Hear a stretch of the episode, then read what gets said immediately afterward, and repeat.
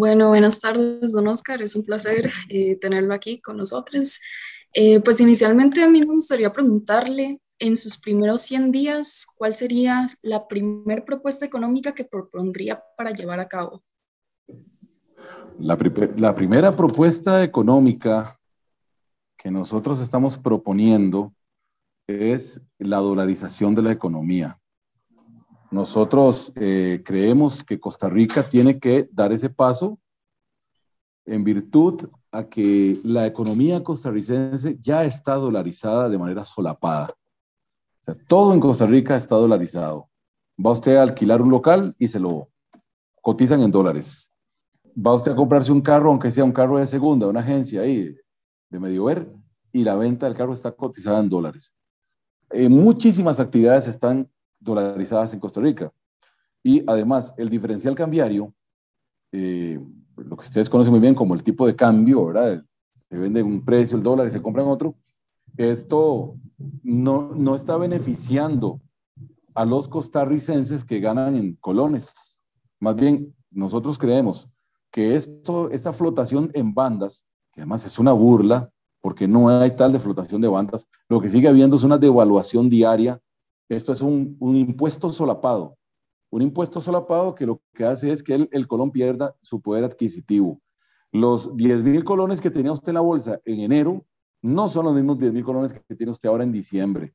El dinero se devaluó y la gente no lo percibe, al menos no lo percibe en tiempo real, lo percibe cuando va al supermercado. Entonces nosotros somos de la tesis que hay que dolarizar la economía.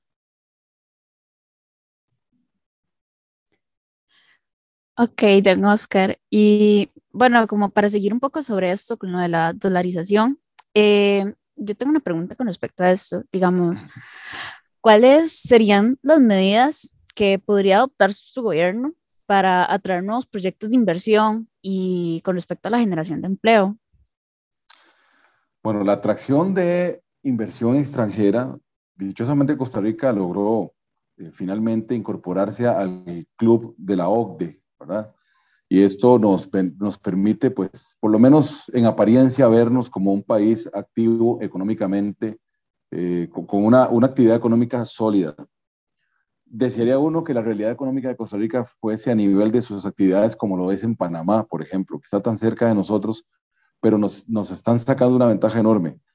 Eh, ¿Qué es una de las cosas que nosotros proponemos? Bueno, la extensión del régimen de zonas francas, el fortalecimiento de este régimen, el evitar que esto que aparece en planes de gobierno de otros partidos trascienda, eh, amenazar al régimen de zona franca con ponerle más impuestos. O sea, es, es ahuyentar la inversión extranjera. Nosotros creemos que hay que fortalecer el régimen de zona franca, que hay que extenderlo. Y en materia de generación de empleo, evidentemente una de las principales decisiones que está en nuestro plan de gobierno es la legalización del trabajo que se hace en las plataformas Uber, Didi, Drive, Globo. Más de 70 mil personas y familias hoy están comiendo de lo que generan sus eh, familiares trabajando en las plataformas. Incluso el gobierno ya le cobra a esa actividad el 13% del IVA, pero lo tiene declarado como una actividad ilegal, un doble sentido, una, una doble moral del gobierno, cobrarle el impuesto del IVA a una actividad ilegal. Nosotros creemos que esto hay que legalizarlo, esto podría tener una repercusión muy grande en materia de recuperación a nivel de empleabilidad. También eh, esto pasa por el hecho de lograr condonar las deudas de los trabajadores independientes. Somos más de un millón de personas que estamos trabajando en la calle y vean que hablo en primera persona, me estoy incluyendo, porque yo soy un abogado y yo soy un abogado que no está emplanillado, trabajamos en la calle. Entonces somos un millón de personas. Yo he tenido que em, empadronarme en el Ministerio de Hacienda, también meterme a la caja del seguro pagando un montón. A la caja no le importa si yo trabajo las ocho horas diarias o trabajo una hora diaria. La caja me cobra a mí la jornada completa como profesional. Estas son las cosas que hay que cambiar de inmediato para que la gente pueda asegurarse por las horas legítimas y realmente trabajadas y no por jornadas impuestas por el sistema. De esta forma, más una condonación de deudas, a los trabajadores independientes y a las empresas que demuestren que quebraron eh, por causa de la pandemia, esto nos va a permitir ahora sí reactivar la economía. Es todo un programa que incluye la dolarización, más esta condonación de deudas, más la autorización a al aseguramiento por las horas legítimamente trabajadas y no por jornadas impuestas. Don Oscar, buenas noches. Eh, continuando, continuando con este tema de la inversión extranjera, creo que a veces nos olvida, ¿verdad?, que hay ciertas poblaciones que les son un poco más difícil accesar a este tipo de empresas privadas. Eh, entonces, que, digamos, ¿qué propuestas o qué puntos eh, se tocan en su plan de gobierno para poder ofrecer alternativas a estas poblaciones que no están tan especializadas en temas como el inglés o que no tienen, ¿verdad?, un grado universitario alto? Bueno, necesariamente hay que capacitar a nuestra población. Costa Rica tiene un nivel de inglés muy malo. Eh, el gobierno habló de un programa de bilingüismo y fue, pues como casi todas las cosas que ha propuesto este gobierno, un plato de babas. Creemos que hay que fortalecer la enseñanza del inglés desde las escuelas. Eh, en Costa Rica se impone, por ejemplo, la enseñanza de idiomas como el francés y, el inglés no se está imponiendo desde las escuelas. Mm. Nosotros consideramos necesario fortalecer la, currícula educativa. Tenemos un apagón educativo de cuatro años, dice el, informe Estado de la Educación, lo cual impone la necesidad de una, alianza con los gremios del Magisterio Nacional para modificar la currícula educativa que nos permita capacitar a los niños y los jóvenes en, en temas como la informática, la educación financiera y por supuesto los idiomas. Y con el tema de la extensión de zonas francas, para retomar el tema de su pregunta, viera que hay mucha zona franca que no necesariamente requiere de un personal tan capacitado como Intel. Hay zonas francas que podrían extenderse afuera del GAM, que son más que todo el concepto maquila. Y ese concepto maquila puede ocupar mano de obra, eh, más que todo eh, direccionada a esto, a, la manufactura, sin necesidad de ser personas muy especializadas y podríamos encontrar eh, necesariamente haciendo atractivo el régimen de zona franca costarricense podríamos encontrar la instalación de grandes maquiladoras en, los sitios rurales de Costa Rica. Don Oscar, eh, me parece excelente que haya tocado este tema, especialmente de las zonas francas fuera de la GAM, eh, porque es un tema que, eh, pues como hemos visto, es una realidad nacional que muchas veces no han funcionado fuera de la GAM. Podemos pensar, por ejemplo, Punta Arenas, y a mí me gustaría preguntarle cómo podemos hacer un sistema, digamos, de zonas francas, bueno, asumiendo en este caso que usted está a favor eh, de que Costa Rica sea pro zona franca, correcto, gracias, sí. Este, pues me gustaría saber cómo podríamos reestructurar, cómo conocemos las zonas francas, para que funcionen eh, de manera que se cree un desarrollo económico estable para eh, las comunidades fuera de la gama. El tema pasa por una alianza con las municipalidades. Le pongo un ejemplo, Sarapiquí. En Sarapiquí urge una zona franca, urge una zona franca. No hay una zona franca, es el cantón más grande de Heredia, el más grande, Sarapiquí, y no tiene una zona franca. No tiene una municipalidad que coordine con el, con, con el COMEX, por ejemplo. O sea, hablarle de una municipalidad como la de Sarapiquí, que hay que coordinar con COMEX o con CINDE, que es la Coalición de Iniciativas eh, de Desarrollo, eh, es, es un sueño. Bueno, nosotros necesitamos un gobierno que se acerque a los gobiernos locales y que les diga, vamos a hacer alianzas para traer zonas francas, pero si aparece un consejo municipal diciendo, ¿cómo van a instalarse aquí una fábrica que viene a explotar a nuestros jóvenes, explotadores, capitalistas? entonces así no se puede. Y eso es lo que se encuentra uno en los consejos municipales. Ellos eh, se sienten los dueños de los cantones nosotros creemos que hace falta que se hablen más de frente el gobierno central con los gobiernos locales. A los gobiernos locales se les transfiere una cantidad enorme de recursos eh, por leyes de la República, eh, impuestos por el asfalto, por ejemplo, van a dar a las municipalidades y otra serie de impuestos que son transferidos por medio del IFAN. Bueno, si son buenos para recibir transferencias del, del Estado, del gobierno central, yo soy un fiel creyente en la descentralización municipal, a mí no me parece que todo lo tengamos que centralizar. A mí no me gusta el vallecentrismo, la toma de decisiones que salen y que brotan desde el Valle Central. Yo creo que hay que descentralizar, pero esto pasa por una mejoría en la relación con los gobiernos locales para hacer fácil traerse una zona franca a Pérez Celedón, no sé, a, la zona sur, a la zona norte, eh, eh, les ponía el caso de Sarapiquí, donde verdaderamente urge la instalación de zonas francas. Ok. Eh, don Oscar, continuando un poco con respecto a esto, lo de la implementación de las zonas francas y todo esto, se topa uno como un muro bastante grande, al menos nosotros como jóvenes, como lo que es no tener experiencia laboral. Eh, siento que eso pasa técnicamente para todo mundo. Y bueno, no sé si usted tendría alguna propuesta para incentivar que en las empresas em, como contraten personas que no tengan experiencia, porque normalmente siempre es como lo primero que piden, 5, 10 años de experiencia y realmente también eso es una problemática para nosotros los jóvenes y también para muchas personas. Muchas gracias por mencionar ese aspecto tan valioso. Si usted lee nuestro plan de gobierno, para que no vea que son cosas que me estoy sacando de la manga, producto de su pregunta, no. vea mi plan de gobierno que está en la página web partidopase.org. Y en la página web nuestra, ahí donde está la pestaña, el plan de gobierno, hablamos de eso que se está mencionando. Hablamos de un decreto o bien un proyecto de ley, porque ustedes saben que yo llevo doble postulación. Si yo quedo de presidente, esto será un decreto el primer día y si no, y si no quedo de presidente, pero quedo de diputado, será una ley que entrará a la corriente legislativa el primer día. ¿Y qué es lo que dice ese proyecto, tanto de decreto o ley? ¿Qué es lo que dice? Que se elimina de las solicitudes de empleo el precepto experiencia laboral y el precepto edad. Está ahí en nuestro plan de gobierno. Qué bueno que usted me lo preguntó, porque yo mismo he vivido esta mala experiencia que usted nos está contando. Yo no soy tan joven como usted, más o menos, pero no tanto. Y yo sé lo que es que a mí no me den un trabajo porque me digan, usted no tiene experiencia. Me pasó en el año 2019, hace dos años, teniendo 48 años de edad, teniendo una licenciatura en Derecho y una maestría en Derechos Humanos. La Defensoría de los Habitantes, luego de que yo me meto a ocho concursos, donde estaban necesitando ocho abogados para la atención al público, luego ellos que revisaron mi currículum, vieron que había sido dos veces diputado, que tengo una licenciatura, una maestría y una gran experiencia, dijeron, no, la experiencia que usted tiene no es la suficiente para que usted venga aquí a la Defensoría a atender poblaciones vulnerables. Vean qué relajo.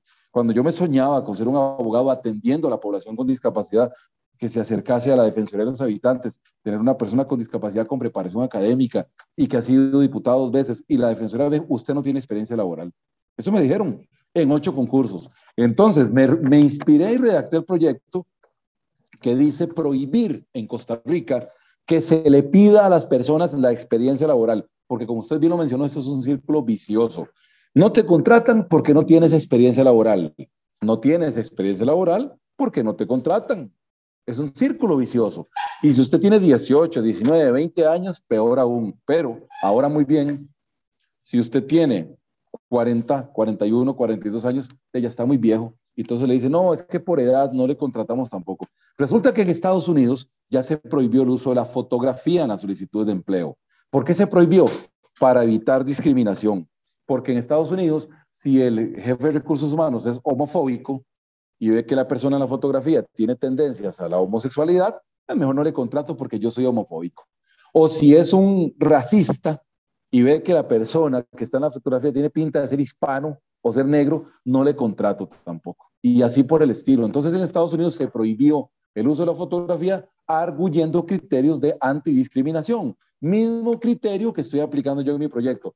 Por evitar la discriminación, no se le pedirá más en Costa Rica, en ninguna solicitud de empleo, en la empresa pública o privada, a nadie el concepto edad ni el concepto experiencia laboral, que sean otros criterios los que primen a la hora de contratar personas por sus calificaciones y muy importante por sus recomendaciones. Yo le digo, uno, uno firma cartas de recomendación para las personas y nunca las leen. Con solo que ven que en la solicitud dice experiencia laboral no tengo, agarran todo y lo votan. No leen una carta de recomendación donde uno está diciendo es una muy buena muchacha, es muy preparada, tiene buenos títulos, estudió. No, ya no leen nada. Con solo que vos pusiste no tengo experiencia laboral, tengo 18 años, cuando usted ponga eso, o tengo 20, 21 años, ya con solo que usted puso eso, lo demás lo votan. Y eso es una injusticia, una discriminación que nosotros pretendemos acabar antes de los primeros 100 días. Don Oscar, cambiando un poco de tema, últimamente hemos estado escuchando mucho, ¿verdad?, sobre las negociaciones del, FMI y se ha estado discutiendo mucho eh, sobre cuál es la mejor ruta para cumplir con esos requisitos. Eh, el gobierno ha hablado sobre reducir el gasto o inclusive poner, ¿verdad?, más impuestos. Eh, hay, sectores que están, ¿verdad?, más a favor uno que, que de la otra propuesta. en su caso, ¿cuál ruta vería usted más, más, más posible, ¿verdad?, y que, que no afecte tanto la economía del país ni, ni, ni las pequeñas y medianas empresas. Volvemos a la idea original, hay que dolarizar la economía. Dolarizar la economía es una decisión que se toma fácil. Artículo 121, inciso 17 de la Constitución Política. Ahí reposa la prerrogativa que tiene el Congreso de la República para dolarizar la economía. Hacer lo que hizo Ecuador, lo que hizo Panamá, lo que hizo El Salvador, por poner tres buenos ejemplos de países cuyas economías, incluso en medio de la pandemia, no colapsaron como las demás, gracias a que las políticas monetarias se las dictan desde la Reserva Federal de los Estados Unidos y no con un banco central como el nuestro, que lo que hace es intervenir en lo que se conoce como el mercado Monix, que es el mercado cambiario, está el Banco Central pendiente para que el dólar no se dispare, compran dólares, ellos los inyectan a la economía y esto es un vacilón lo que se tienen, porque igual nosotros seguimos teniendo una eh, moneda devaluada. Desde esa perspectiva, con el tema del Fondo Monetario, efectivamente el Fondo Monetario es un mal necesario. Uno quisiera que ni existiera ni tener que acudir a él, porque eso es una garrotera internacional. Pero bueno, no nos queda otro remedio, hay que acudir al Fondo Monetario en este momento. El Fondo Monetario no está imponiéndole a Costa Rica las medidas que nos dice este gobierno. Están mintiéndonos a todos. El Fondo Monetario tiene la obligación de respetar la soberanía del país. Nos hace sugerencias lo que se conocería como una agenda de implementación de los créditos. Son sugerencias. El gobierno tiene que tener la habilidad de esas sugerencias, aterrizarlas en proyectos de ley y negociarlas con los diputados. Entonces, debo decirte que cuando, cuando vos mencionas que el gobierno dice recortar el gasto, no es verdad, el gobierno no está recortando el gasto. El gobierno no está siendo austero. Si el gobierno estuviera recortando el gasto y siendo austero, ya, ya hubiesen vendido la Fábrica Nacional de Licores, ya hubiesen fundido, como lo he sugerido yo, bancos del Estado. Eh, fusionar el Banco Nacional con el Banco de Costa Rica. Eso es una muy buena medida. Yo no puedo entender cómo en un país con un mercado tan pequeño de 5 millones de habitantes, donde estamos llenos de bancos privados, nosotros tenemos un banco público no estatal como el Banco Popular y dos o tres bancos del Estado, en este caso el Banco Nacional, el Banco de Costa Rica y VIXA, el Banco Internacional de Costa Rica. Ese banco ya, ya lo teníamos que haber vendido hace rato. Vender VIXA antes de que quiebre como quebraron Bancrédito, ¿verdad? el Banco Crédito Agrícola de Cartago, o como quebraron hace años el Banco Anglo. Dos bancos del Estado. Me acuerdo cuando mi abuelito decía, los bancos del Estado no pueden quebrar porque son del Estado. Mire, quebraron dos bancos del Estado, precisamente. Uno en el gobierno de, José María Figueres y ahora uno en el gobierno de Luis Guillermo Solís, el, el, el Banco Crédito Agrícola de Cartago.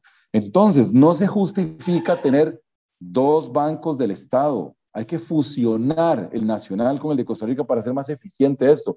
Incluso ellos ya tienen una fusión solapada también. Usted puede meter en el Banco de Costa Rica, en un cajero, la tarjeta del Banco Nacional y viceversa, le funcionan, porque ellos ya tienen convenios adelantados.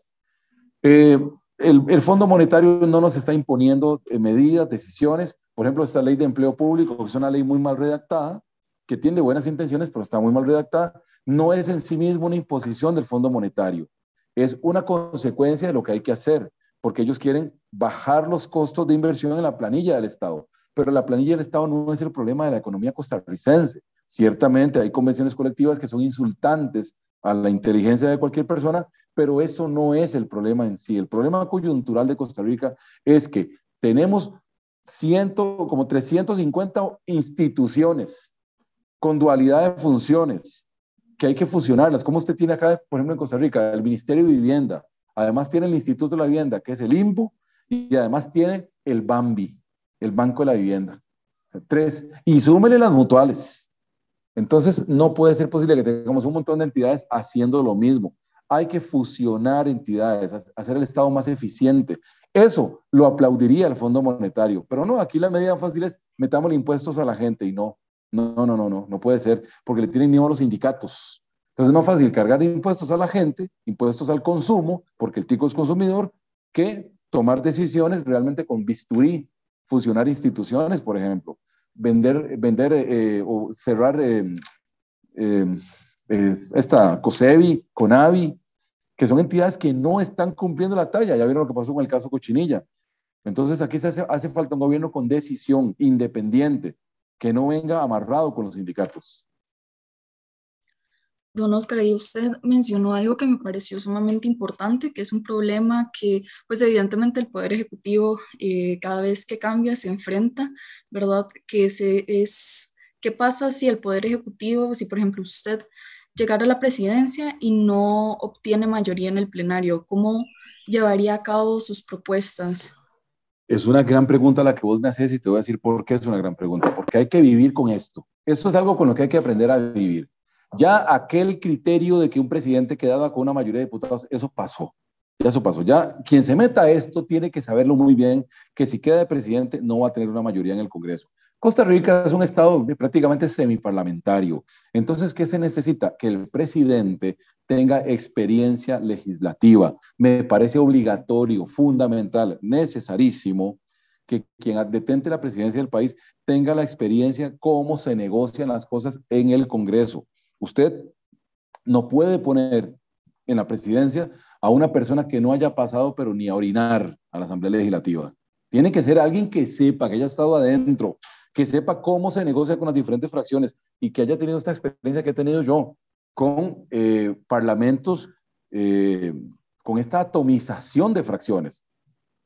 Yo no le veo mayor inconveniente. Y mire el ejemplo, el ejemplo más claro. Yo he hecho leyes en Costa Rica teniendo que, siendo un diputado solo. ¿Y cómo logro yo obtener votos? No solo combatir a quienes se oponen, porque a mí se me han opuesto a cosas que yo he hecho, leyes importantes. Por una u otra razón, algunos diputados buscan cómo oponerse, pero además cómo logra convencer a otros para que te den el apoyo. Eso es necesario, esto habla de una vocación. En los países escandinavos, el político que no es negociador es fustigado por la sociedad, porque en esos países se privilegia, se premia y se aplaude al político que habla de ser negociador. En Costa Rica, por el contrario, tenemos la costumbre de creer que el político que habla de ser negociador, cuidado, más es un choricero. Cuidado, ese que anda viendo a ver qué negocia, porque aquí en Costa Rica satanizaron la negociación política. Hoy por hoy la vida nos da la razón a los que somos negociadores. Hoy por hoy entendemos que es imprescindible que el presidente tenga esta capacidad de negociar con la Asamblea Legislativa, experiencia de cómo se maneja el tema a nivel parlamentario, para poder tener de la mano a los grupos políticos representados, entendiendo que en política no hay amigos, en política lo que hay son alianzas y las alianzas son coyunturales por temas específicos. El presidente que quede, espero ser yo, debe tener eso muy claro. A mí particularmente no me atemoriza la negociación política porque tengo experiencia en ello.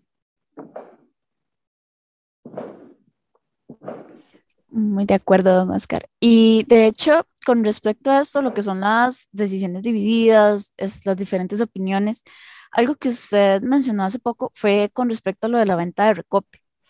Y bueno, me surgió la duda con respecto de, de, esto, de este tema, de lo que son los monopolios, ya sea la IA, el ICE, igual la FANAL, el COPI, todo eso. Em, todos estos mercados de monopolios, no sé si usted ha tomado en cuenta esto de abrirlos, ya que han habido como de opiniones e investigaciones muy diferentes de que si es viable, si no es viable, pero quisiera saber cuál es su opinión. Suena hasta sexapiloso decirle que si yo quedo presidente al día siguiente le pongo candado al recope. Eso hacen muchos para ganarse aplausos y votos. El problema no es que cerremos recope. Usted me cierra recope hoy. El problema, el precio del combustible lo seguimos teniendo. El problema no es cerrar recope. El problema es que el impuesto a los combustibles, que por cierto fue una, herencia que nos dio José María Figueres en su primer gobierno, nosotros estamos pagando un sobreprecio de un 42% sobre el valor del combustible, lo que se conoce como el impuesto único a los combustibles. Cada vez que usted echa mil colones, eh, de, esos mil colones, más o menos 400 colones fueron impuestos. Así de cruel es la historia. Esto no se soluciona con cerrar Recope. Hay que abrir a la competencia el monopolio de las eh, combustibles para que empresas como Shell, Gulf, eh, todas las que, las que comercializan con el combustible puedan venir a Costa Rica a instalarse con toda libertad. Y obviamente hay que bajar el precio a los combustibles. Eso es una decisión de la Asamblea Legislativa, hay que bajar el precio. El tema de Recope, ¿qué haré yo propiamente? Recope hay que migrarlo a la explotación de energías limpias, biomasa, energía eh, por medio del hidrógeno y la misma energía eléctrica. Recope hoy tiene la imposibilidad de participar de estas expresiones de mercado energético porque está vinculado a los hidrocarburos. Entonces hay que reformar la ley constitutiva de Recope para obligarlo a mutar, a migrar a la explotación de energías limpias. Parece mentira y parece una cosa burlesca. Recope no lo puede hacer.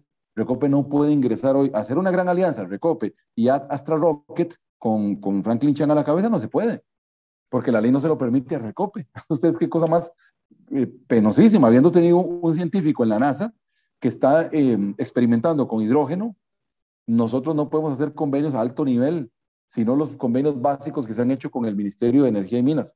Bueno, este es el cambio que deberíamos darle a Recope. Eh, reformar su ley para que ellos muten a la explotación de energías limpias eh, desde una perspectiva un poco más rectora incluso, pero sí necesariamente hay que abrir la competencia al mercado de los hidrocarburos, porque eso nos va a permitir que bajando el impuesto y metiendo empresas, no es que a usted le van a vender a 100 colones el litro de combustible, como dirían otros, no, no, no, no, no crean eso.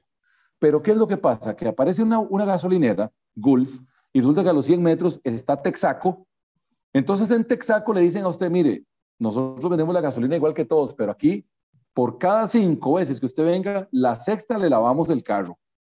Hoy en Costa Rica eso no se puede hacer. Eso está prohibido en Costa Rica. Recope no lo permite. Entonces, yo sí conozco dónde está la problemática de esto, por eso se los estoy contando. Si aparece una empresa como Texaco diciendo, por cada cinco veces que usted venga, cada diez veces, le regalamos un par de escobillas para su carro, usted empieza a ir solo a las bombas Texaco y empiezas a ir a esa y a esa y a esa. No, hoy no se puede. Hoy que va uno a una gasolinera, le dan un, papelillo y le dicen, estamos regalando esto para la, la, venta de un carro, no sé qué. O sea, no, no están compitiendo, no hay competencia. Nosotros queremos propiciar competencia entre las gasolineras que aunque van a tener que vender al mismo precio, porque el precio del combustible siempre será el mismo, si le bajamos los impuestos va a bajar, pero abriendo la competencia a los hidrocarburos, la gente se va a estimular a muchas otras cosas, pero sobre todo tenemos que mutar a energías limpias.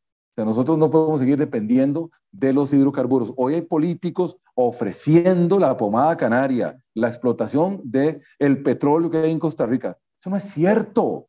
En Costa Rica no hay, no están los yacimientos de petróleo que dice Rolando Araya, que dice Fabricio Alvarado. Mentira, no lo hay. ¿Usted cree que Estados Unidos, con el análisis satelital que hacen ellos, ya no se habrían dado cuenta y ya no estarían impulsando convenios con Costa Rica para la explotación petrolera? Por favor, no nos llamemos a engaño. Ya estarían ellos incidiendo en el país para que nosotros empecemos a cederles la soberanía de poder explotar los yacimientos de petróleo de Costa Rica. No hay yacimientos de petróleo. Eso es un cuento chino que algunos nos han metido y ahí andan candidatos como Fabricio, como Rolando Araya, y otros hablando de la explotación del petróleo en Costa Rica y de los yacimientos de gas. No, Costa Rica tiene unos yacimientos de gas espectaculares, pero los tiene en el domo térmico que está en la plataforma continental en sus mares, en el Océano Pacífico. Ahí Costa Rica tiene unos yacimientos impresionantes, pero no existe hoy por hoy la tecnología, porque están cristalizados bajo el subsuelo del mar, no existe la tecnología para sacar ese gas. No lo hay. Y esa tecnología vendrá en 100 años. Eso fue un descubrimiento que hizo la Fundación Jacques Cousteau en algún momento. Es lo único a lo más que han, podido asomarse los gringos fehacientemente. Que nosotros tenemos 300 mil millones en oro en Costa Rica. Eso es mentira. O sea, aquí le están mintiendo mucho a la gente porque hay negocios privados detrás de todo esto. Costa Rica no puede dar el paso jamás de buscar cómo explotar el petróleo porque nosotros tenemos una cédula que nos identifica, que es el país verde, lo que nos hace jalar mucho turismo, el ecoturismo. Eso es lo que ha tenido de pie la economía costarricense y eso es lo que nosotros creemos hay que preservar para las futuras generaciones.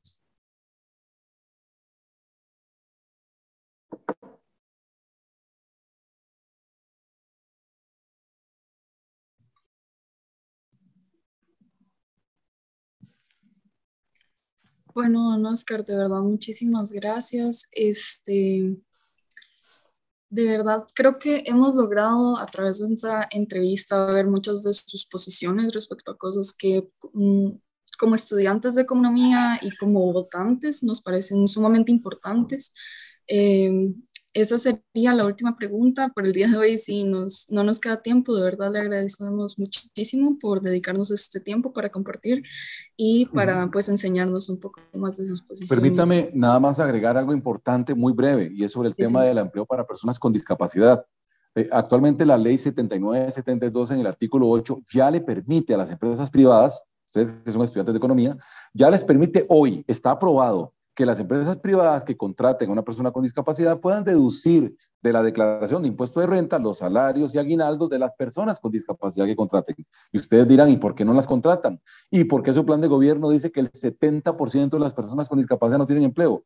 Porque hay una burocracia que se llama fiscalización o supervisión que hace el mismo gobierno contra las empresas privadas que volvió burocrático e inviable ese beneficio fiscal que está ya vigente en la ley 79-72, artículo 8. Nosotros en el PASE proponemos eliminar todas las trabas, la fiscalización y la supervisión que está haciendo el gobierno contra las empresas privadas que quieren contratar gente con discapacidad, de manera que se convierta en una relación directa entre la empresa y la persona con discapacidad. Y esto va a permitir la contratación de mucha gente con discapacidad en empresas privadas aplicando este beneficio fiscal que ya está vigente hace varios años en Costa Rica y que se aplica muy poco por la burocracia que tenemos, desgraciadamente.